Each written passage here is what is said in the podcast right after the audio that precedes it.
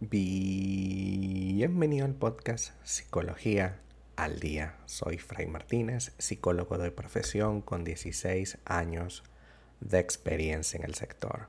Como pudiste ver en el título de este episodio, hoy vamos a hablar un poco acerca de quedarnos imponiendo o imponerle cosas a nuestra pareja. Sin duda que eh, tener una posición y quedarte allí sin pensar en las consecuencias es a menudo algo que hacemos porque creemos que lo que pensamos y la imagen o la idea que tenemos sobre algo es la única que se debe tener. A menudo los vínculos afectivos eh, generan verdades distintas. Esta actitud eh, de mantenerte e imponerle a tu pareja tu propio criterio como el único criterio, es lo que hace que te sientas incómodo cada vez que tu pareja expresa su propia opinión. Comienzas a sentirte mal porque dices, bueno, pero ¿cómo es posible que a mi pareja se le ocurre semejante cosa cuando evidentemente yo pienso, a mí me parece, la verdad realmente es tal cosa. Y si bien es cierto, es posible que haya algo de razón en lo que opinas, lo cierto del caso es que no darle importancia a lo que tu pareja piensa es de las cosas más tóxicas que puedes hacer en una relación, ya que las relaciones más felices son las que tienen puntos de encuentro y no las que se pasan todos los días discutiendo y discutiendo. Las parejas que discuten, tienen diferencias y solucionan sus problemas son de alguna manera más felices. Algo que en tu caso quizás no está pasando. Quizás esta discusión, lejos de tener un punto de salida o un punto en el que se arregle, vamos a ver que cada vez más las posiciones se comportan como una trinchera donde cada uno intenta dominar el espacio del otro en lugar de reconocerte, respetar tu pensamiento y tu decisión particular. Ya que si yo no respeto tu decisión, ¿de qué me sirve o de qué manera me sirve poder construir una relación a tu lado? Me voy a sentir que tú no estás en el mismo nivel que yo, tú no estás en la misma situación que yo y eso va a generar muchísimo dolor. Cuando el entrincheramiento emocional, que es más o menos el término, se, no se afronta, no se enfrenta de manera adecuada, desemboca o eh, tiene su punto culminante en el desprecio. El desprecio va más allá de la disputa diaria, de, la, de la discusión diaria, sino que comenzamos a sentir que esta persona tanto no valora lo que yo pienso como lo desprecia totalmente. Es decir, ni siquiera lo toma en cuenta. Si yo siento que mi pareja no toma en cuenta lo que me pasa, lo que opino y la visión que tengo sobre las cosas, va a llegar un punto en el que esa situación se transforma y me, me sentiré totalmente despreciada o despreciado.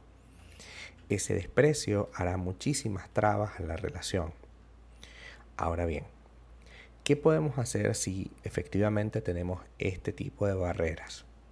Cuando una pareja se posiciona en barreras antagónicas, es decir, lo que yo opino es totalmente opuesto a lo que tú opinas, hay algo atrás de esa discrepancia, de esa diferencia.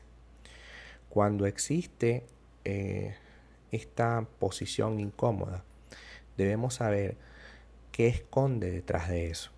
Tal vez ese, esa molestia no, tiene, no tenga que ver con la situación que estamos conversando, sino que haya algo más detrás. Tal vez te sentiste herida o herido en otra ocasión y hoy a través de tu posición eh, antagónica, a través de esta discusión, tú estás tratando de generar equilibrio, un equilibrio entre comillas, un equilibrio que no te va a llevar a ningún lugar.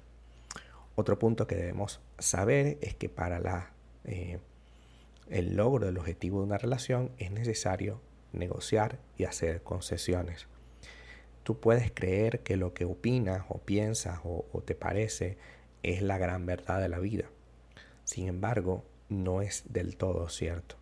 Hay cosas que probablemente tu pareja debe reconocer y hacer concesiones para que esto funcione, pero también es cierto que tú también tienes que hacer concesiones para que esto funcione. Si tú eres capaz de negociar tus pensamientos y, poder pensar, oye, realmente lo que está opinando mi pareja vale la pena, es interesante, quiero saber más, entonces podré obtener el beneficio. ¿Y cuál es? El beneficio es que tú puedas compartir con esa persona especial y tener un criterio adecuado. Tenemos que aprender a escuchar al otro de manera empática, es decir, preocuparnos por lo que opina, saber comunicar lo que queremos de manera asertiva y respetuosa. No es que esto es lo que opino yo y punto.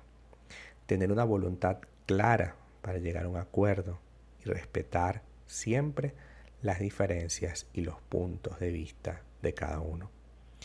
Es necesario que entiendas que el hecho que tu pareja opine de manera distinta no hace ni representa ninguna amenaza para ti.